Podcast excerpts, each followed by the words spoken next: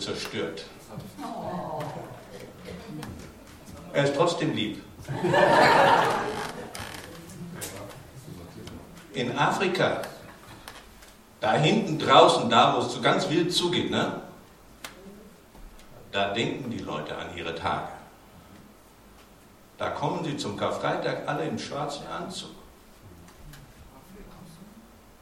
So wie Karin, die denkt sich was beim Anziehen. Ich habe keinen schwarzen, ich habe einen blauen. Ihr, ihr, seht das nicht so genau, aber es ist blau. Wir sind hier in ganz besonderer Weise zusammengekommen, um zu feiern, um daran zu denken, gedenken, dass Jesus für uns starb. Und ich meine, wir haben das schon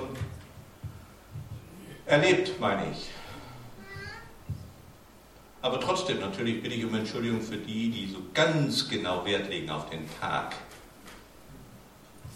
dieser Tisch für uns Deutsche eigentlich schon von gestern.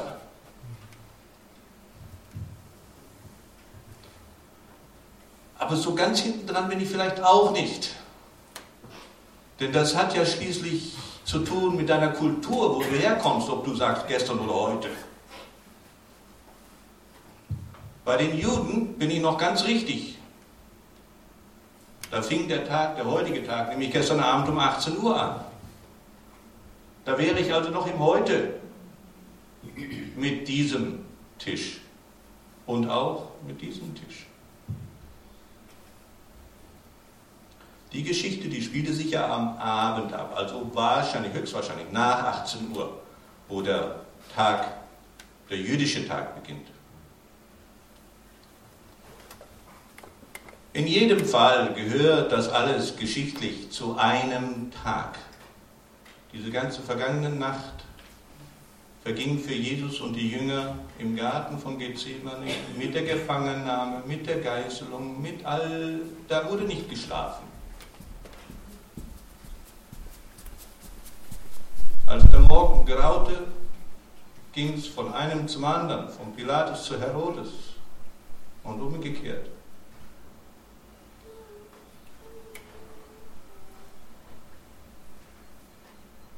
Nur der Evangelist Johannes erwähnt diesen Tisch hier. Warum eigentlich die anderen nicht? Vielleicht mal eine Studie.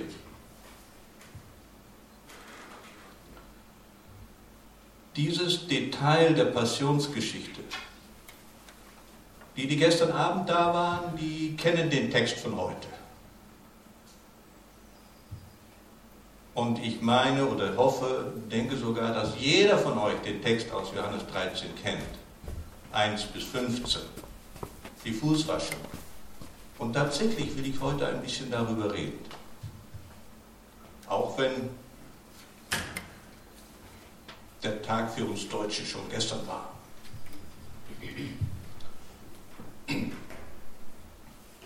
Ich freue mich so sehr über die Vielfalt in dieser Gemeinde. Ich bin aufgewachsen in einer traditionellen pfingstlichen Gemeinschaft, wo man diesen Tisch kaum erwähnt hat. Naja, man hat ihn schon erwähnt als Zeichen der Demut Jesu. Aber praktiziert oder darüber gesprochen hat man nicht. Das war zu katholisch. In den ersten drei Versen dieses Kapitels 13. Da betont der Johannes ausdrücklich, dass Jesus sich völlig im Klaren ist über das, was da kommt. Er wusste genau Bescheid über seinen Werdegang. Er wusste, dass der Tod kommt, dass er sterben würde. Er wusste über den Judas Bescheid. Er wusste über die Gedanken des Judas genau Bescheid. Er wusste wahrscheinlich sogar, wie viel für ihn bezahlt worden ist. Und dann wäscht er seinen Jüngern die Füße, inklusive Judas. Der war da schon noch da. Und ich sagte schon, in der Regel wird dieser Text verwendet, um Jesu Demut darzustellen.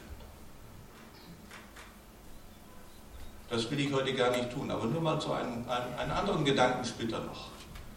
Für uns Deutsche wir haben dieses Wort Demut Habt ihr das schon mal auseinanderklamüsert? In dem Wort Demut steckt das Wort Mut. Ja? Man braucht Mut, um demütig zu sein. Überlegt das mal. Ich habe es einmal erlebt, wie, jemanden völlig, wie jemand völlig aus der Fassung geriet, weil ihm ein anderer die Füße waschen wollte. Der konnte das nicht abhaben. Der, der, der, der, der wusste nicht, was er machen sollte. Das war Horror für ihn. Sowohl für den, der wäscht, als auch den, der gewaschen wird. Braucht man Mut.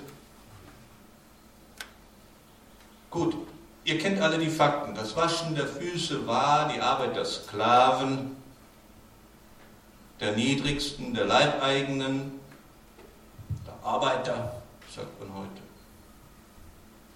Jesus zieht seine Jacke aus. Ich will das gar nicht machen, aber ihr wisst, wie das ist. Er hat seine Toga ausgezogen, das Oberkleid, das schöne Kleid. Und steht da im Hemd sozusagen, im Hemd der Sklaven. Und er wusch ihre Füße, etwas, zu dem keiner von den anderen bereit war vorher. Im Gegenteil, das war sogar die Zeit, wo man sich gestritten hat darüber, wer von uns ist denn wohl der Größte. Also da war von Füßwaschen einander, die Füßwaschen nicht die Rede.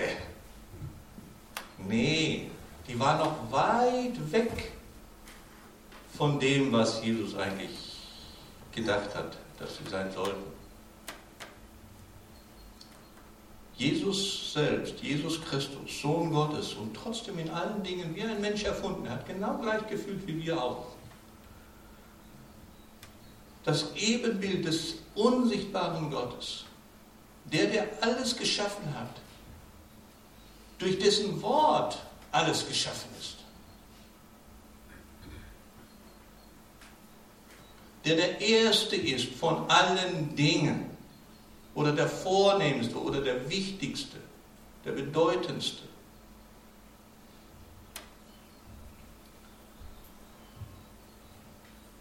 Der spricht ein Wort und Sachen kommen in Existenz. Sachen sind da, die vorher nicht da waren. Der kann das. Der ist Gott, der Allmächtige, der Allwissende, der Alles Erhaltende. Und er bückt sich oder kniet sich hin vor seinen Jüngern und wäscht jedem einzelnen der zwölf die Füße. Inklusive Judas und natürlich auch dem Petrus.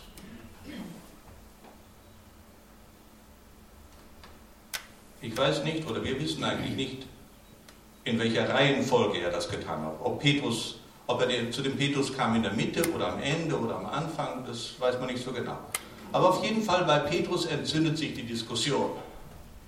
Die anderen haben das alles schweigend irgendwie über sich ergehen lassen, aber bei Petrus geht das nicht. Und ihr kennt das alles. Herr, solltest du mir meine Füße waschen? Und dann nimmermehr. Die katholische Übersetzung sagt, in Ewigkeit wirst du mir die Füße nicht waschen. Das wird nicht passieren. Mir geht es heute weder um das eine noch um das andere. Mir geht es um was ganz Einfaches. Ich höre, dass es Menschen gibt, auch unter uns Menschen gibt, die nicht sicher sind, ob sie erlöst sind ob sie frei sind, ob ihnen wirklich alles vergeben ist oder ob sie in den Himmel kommen würden. Es fehlt ihnen die Sicherheit, die Gewissheit. Es fehlt ihnen das, was im Hebräerbrief bezeichnet ist als die gewisse Zuversicht. Und dieses Wort gewisse Zuversicht, nicht im Sinn von heute, nicht im Sinn von möglich oder wahrscheinlich oder teilweise, sondern wirklich buchstäblich. Ich habe eine gewisse Zuversicht. Das ist mir sicher. Ja? Das ist das Ur, der ursprüngliche Sinn des Wortes. Gewiss ist das, wessen ich sicher bin.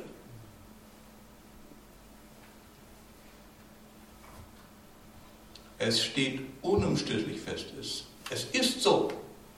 Da gibt es nichts zu zweifeln, da gibt es nichts zu deuteln, da kann niemand dran rütteln. Es ist so. Das ist eine gewisse Zuversicht, die ich habe.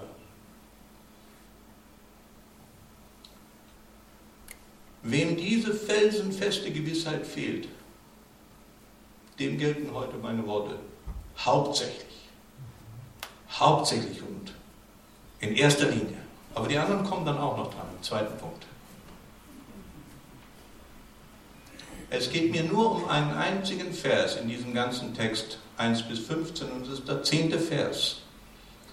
Und Martin Luther hat den übersetzt so, wie er da steht. Wer gewaschen ist, der bedarf nichts denn die Füße waschen, sondern er ist ganz rein. Und ich will die Wortwahl von dem guten Martin ja gar nicht kritisieren ähm, oder bezweifeln. Man kann das schon richtig verstehen, wenn man das liest. Man kann das richtig verstehen. Ich finde den Satz nur etwas hagelig oder wie sagt man da, etwas. Äh, ich, muss, ich muss mich, ich muss drüber nachdenken, denn was soll jetzt das sein? Stell dir vor, jemand würde sagen, wer gegessen hat, der braucht nur noch etwas essen, denn er ist schon satt. Äh, so ungefähr. Ja?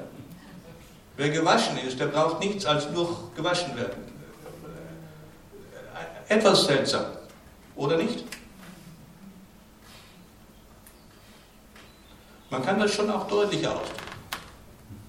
Die katholische Übersetzung versucht das und die sagt, Wer gebadet hat, hat nicht nötig, sich zu waschen, sondern er ist ganz rein. Dummerweise vergessen die dann den ganzen Rest über die Füße. Das steht da nicht in der katholischen Übersetzung. Und deshalb gefällt mir am allerbesten dieses Buch hier, die Hoffnung für alle. Und da steht dieser Vers so, wer gebadet hat, der ist ganz rein. Ihm braucht man nur noch den Straßenstaub von den Füßen zu waschen. Ich könnte euch jetzt erzählen über das Griechisch und Hebräisch und, und auch dort sind zwei verschiedene Worte verwendet.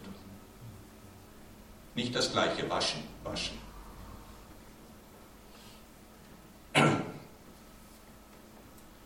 Wer gebadet hat, der ist ganz rein. Man könnte also meine Predigt betiteln als baden oder waschen. Die Juden wussten da sehr genau den Unterschied. Wer schon in Israel war, der kennt diese Mikwe-Bäder. Mikwe-Tauchbäder, sagt man, oder? Also da gingen sie ganz unter, ganz rein. Da wurden sie gebadet drin. Die wussten, was das ist. Ein Bad nehmen ein Reinigungsbad nehmen. Und daneben war es auch ganz normale Sitte, dass man seinen Gästen die Füße wusch, bevor man sich an den Tisch setzte. Es geht hier dem Johannes klar um zwei verschiedene Sachen. Einmal eine, wie soll ich sagen, Generalreinigung um ein Bad. Und zweitens um etwas, was relativ häufig stattfindet, täglich vielleicht, um das Waschen der Füße. Im Kapitel 15 geht Jesus da noch weiter und, und, und legt das ein bisschen besser aus oder weiter aus in dem Gleichnis vom Weinstock und seinen Reben.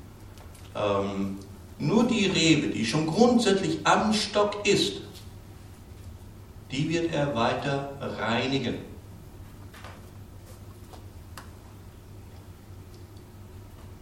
Und da sagt er im Vers 3, Kapitel 15, Vers 3, ihr seid schon rein um des Wortes willen, das ich zu euch geredet habe. Was für ein Wort hat er denn gesagt vorher? Um welches Wort ging es denn da? Das er zu ihnen gesagt hat, wodurch sie rein wurden. Welche Worte meint Jesus da? Wie werden wir rein durch Worte? Wie geschieht diese Reinigung ganz praktisch in, in, in, in meinem Leben, in deinem Leben? Was sind das für Worte, die da uns, uns reinwaschen? Im 17. Kapitel geht es noch weiter. Da sagt er, ähm, denn die Worte, die du mir gegeben hast, die habe ich ihnen gegeben. Und sie haben es angenommen und erkannt wahrhaftig, dass ich von dir ausgegangen bin und glauben, dass du mich gesandt hast. Das war das Wort, was er ihnen transmittiert hat. Ich bin von dir gekommen, ich habe ihnen alles erzählt und ich gehe wieder zu dir. Und der Apostel Paulus benutzt ein ganz seltsames Wort. Wenn ihr in Epheser 5, 26 lest, äh, habe ich das auf? Nicht. Nicht auf. Aber in Epheser 5, 26 steht dieser seltsame Ausdruck vom Wasserbad des Wortes. Und sowohl die katholische als auch die evangelische Kirche haben da überhaupt keinen Zweifel. Das ist die Taufe, die Wassertaufe. Ich will mich ja nicht über irgendjemanden erheben, aber mir passt das nicht so, nicht so einfach, nicht so schnell.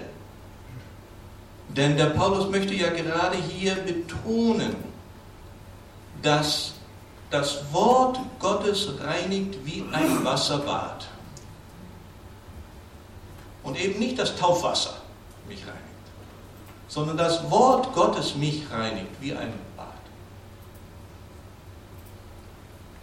Egal wie wir das verstehen, ähm, ich meine, wir werden rein dadurch, dass der ewige Gott Kontakt zu uns aufnimmt und zu uns spricht. Dass der ewige Gott, der Schöpfer aller Dinge, Kontakt zu uns aufnimmt und uns rein spricht.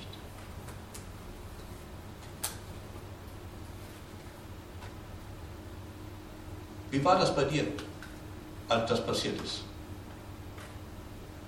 Oder hast du es überhaupt schon erlebt? Hat Jesus schon einmal zu dir gesprochen und hat gesagt, du bist rein?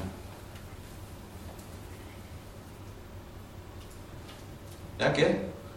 Man kann sich vielleicht gar nicht mehr erinnern daran. Wie das im Einzelnen passiert, ist höchst unterschiedlich.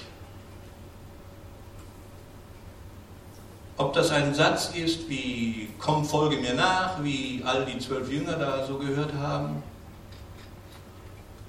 oder ob das nur ein einzelner Satz ist oder eine längere Zeit der Belehrung, wo man dann so langsam, langsam Stück für Stück erkennt,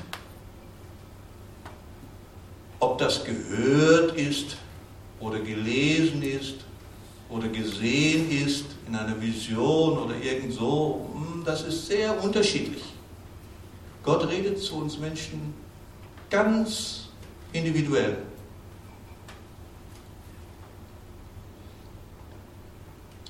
Wir Christen glauben ja und wissen ja, dass Jesus am Karfreitag vor vielen Jahren nicht nur gestorben ist, sondern dass er auch wieder auferstanden ist. Er starb zwar, aber er blieb nicht im Tod. Wir wissen das heute.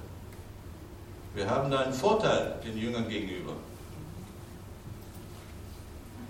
Und ich möchte betonen, das Wort Gottes, das Wort Jesu ist nichts Totes. Das ist etwas Lebendiges. Und etwas Lebendiges arbeitet, tut was. Da geschieht was. Du kannst etwas Lebendiges nicht unterdrücken. Wo das Wort Gottes hinfällt, da bringt es Leben und bringt Frucht. Und wenn Jesus zu dir redet, dann bewirkt es etwas, dann geschieht etwas mit dir. Vielleicht ein kleines Zeugnis, ihr kennt mich ja gar nicht so gut. Als ich mich bekehrte, als ich mich vor ihm beugte und sagte, Herr, ich will dir folgen, da geschah etwas mit mir. Ich erinnere mich sehr wohl daran. Das geschriebene Gott, das geschriebene Wort Gottes wurde lebendig in mir. Das traf mich. Das war Wort Gottes für mich. Die Studierten würden jetzt sagen, das Logos-Wort wurde Rema-Wort. Als ich las, ich habe dich bei deinem Namen gerufen, du bist mein, da war das ein Wort für mich.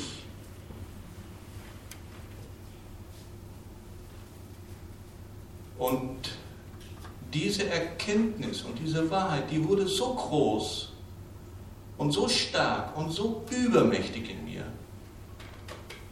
dass da einfach so scheinbar etwas geplatzt ist in mir. Andere würden das vielleicht ausdrücken mit Kernschmelze, obwohl wir nicht wissen, was das ist. Oder Befruchtung oder ähm, Neugeburt, das glaube ich kennen wir besser. Das ist etwas. Und das vergisst du auch nicht wieder.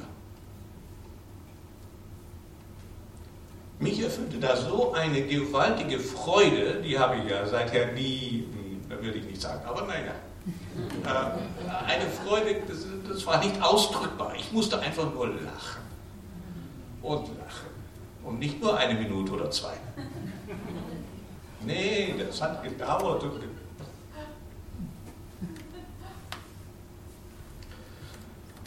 Und als ich dann weiterlas, auch nur ein paar, vielleicht sogar auf der gleichen Seite, Jesaja 49, siehe her, ich habe dich eingezeichnet in meine Hände, da war mir das eine Sicherheit, eine gewisse Zuversicht. Und an der halte ich heute noch fest. Da ist niemand, der mich da erschüttern könnte. Auch nicht mein älterer Bruder, der meint, na. Nein, der hat Theologie studiert. Der weiß es.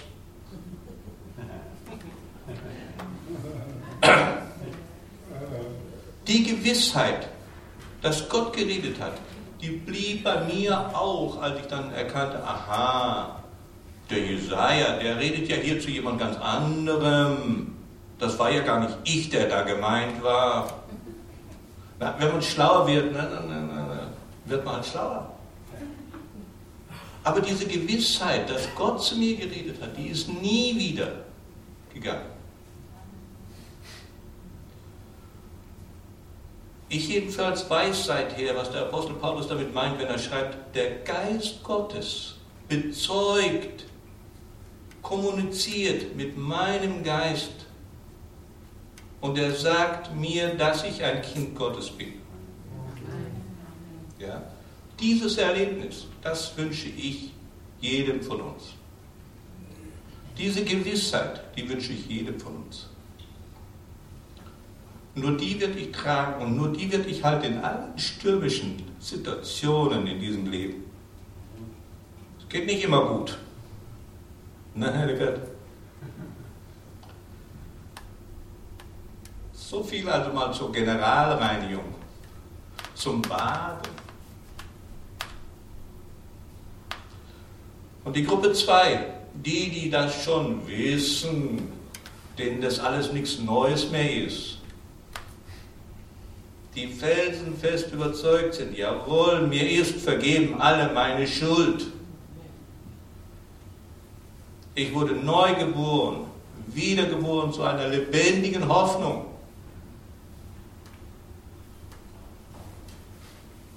Sagt der Petrus im ersten Petrusbrief 1, Vers 3. Du bist dir sicher, du hast das Wort Gottes gehört.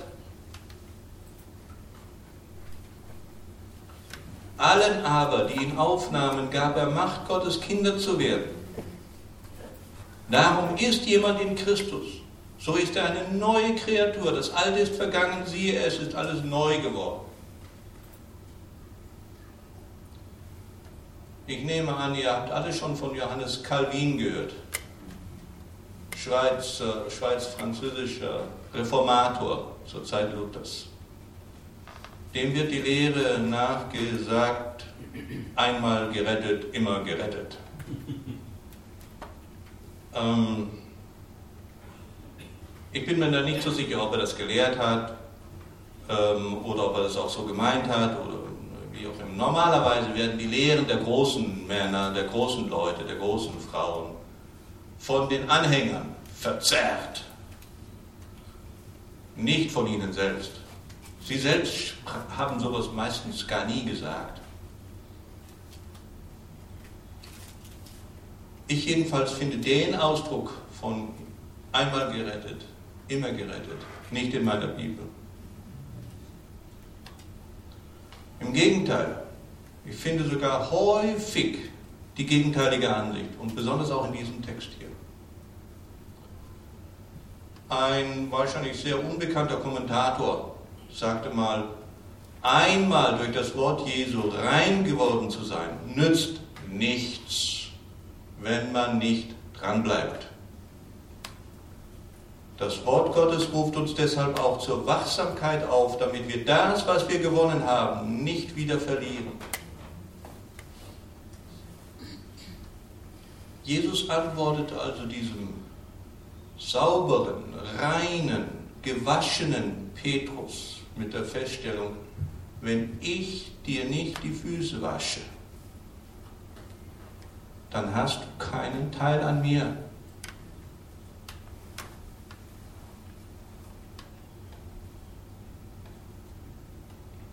Das, obwohl er gerade vorher im selben Satz auch noch sagt, ihr seid rein oder du bist rein, lieber Petrus. Du bist rein. Wenn ich dir aber nicht die Füße wasche, hast du keinen Teil an mir. Und das ist schon gravierend. Staub ist was ganz Kleines. Manche Leute sehen den gar nicht. Oder sehen, man sieht ihn erst, wenn man ihn zusammenwischt. Man sieht es erst, wenn er sich ansammelt.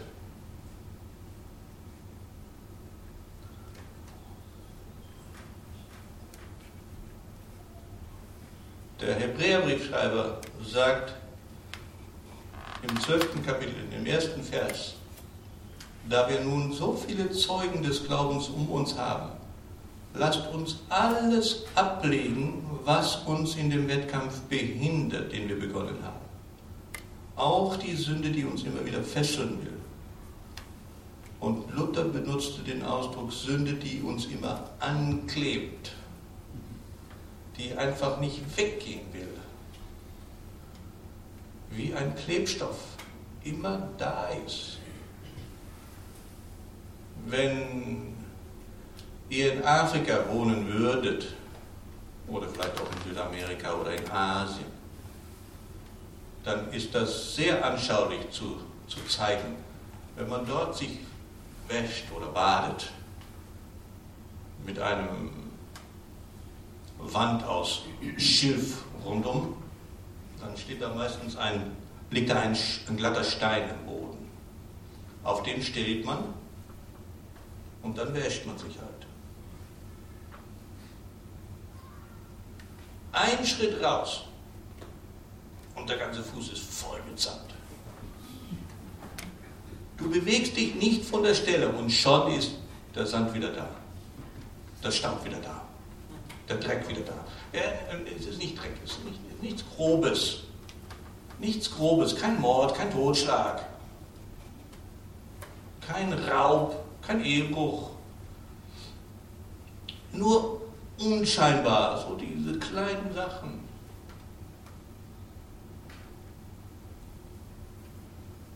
Die Sachen, bei denen man genau hinschauen muss.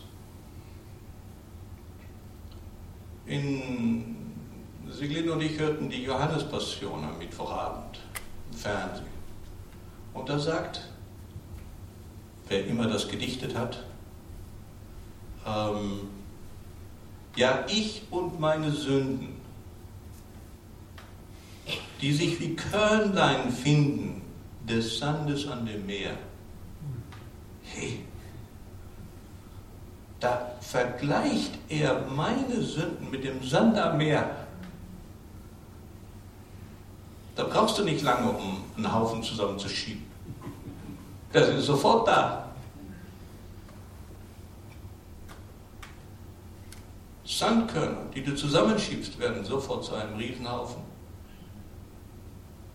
Erinnert ihr euch an den Mann, den Blessing uns vor zwei, zwei, zwei Sonntagen gezeigt hat?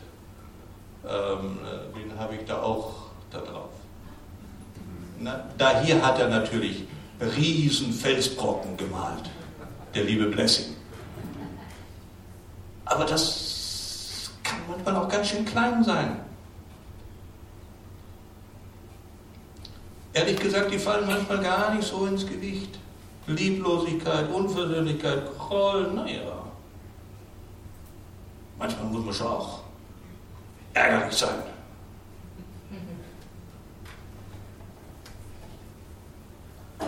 Angst und Sorgen.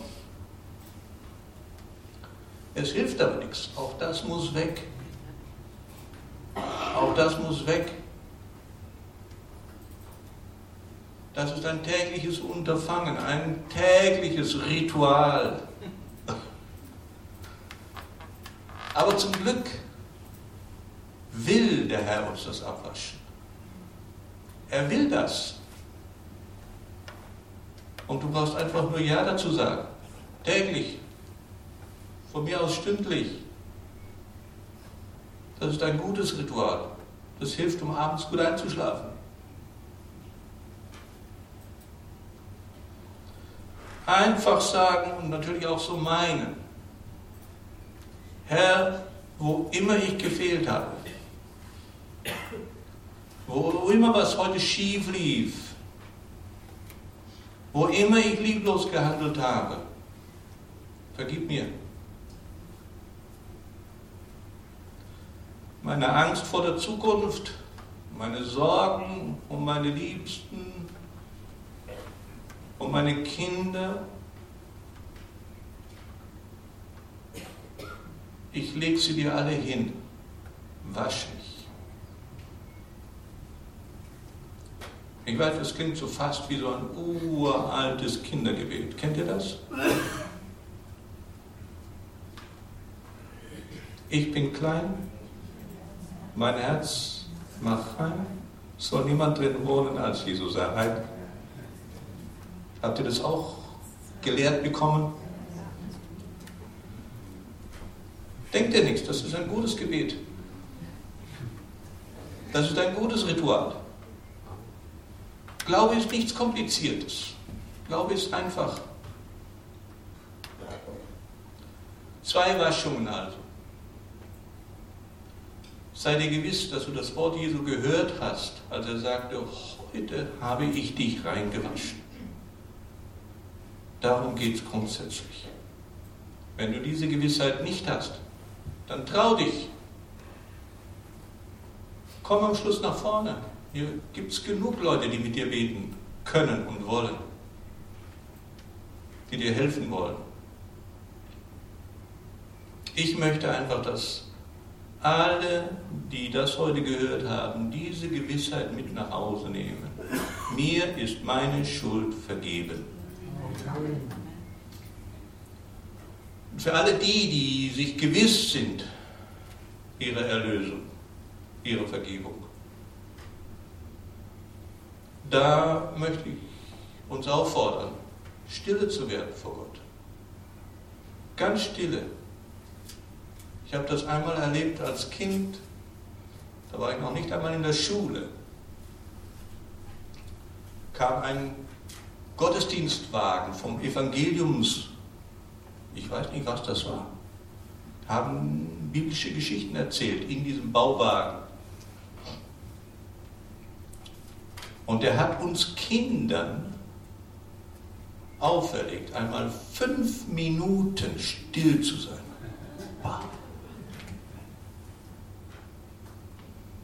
Ich will das nicht so weit treiben. Aber lasst uns wirklich stille werden vor Gott und ihn bitten, dass er uns reinigt, neu, uns die Füße wäscht. Ja sagen dazu. Dass er uns neu reinigt von all dem, was uns so anklebt. Er ist für uns gestorben und er hat uns, es hat ihn herzlich verlangt, dieses Mahl, Abendmahl, mit uns zu essen. Ich weiß, der Herr Jesus hat dieses Mahl auch mit dem Judas Iskariot geteilt. Der war dann auch dabei, bis er den Bissen genommen hat. Aber ich denke ja nicht, dass irgendeiner von uns sich mit dem vergleichen möchte. Die, die rein sind, die wurden eingeladen, teilzunehmen. Daher prüfe sich ein jeder selbst und dann esse er von diesem Brot und trinke von diesem Kelch.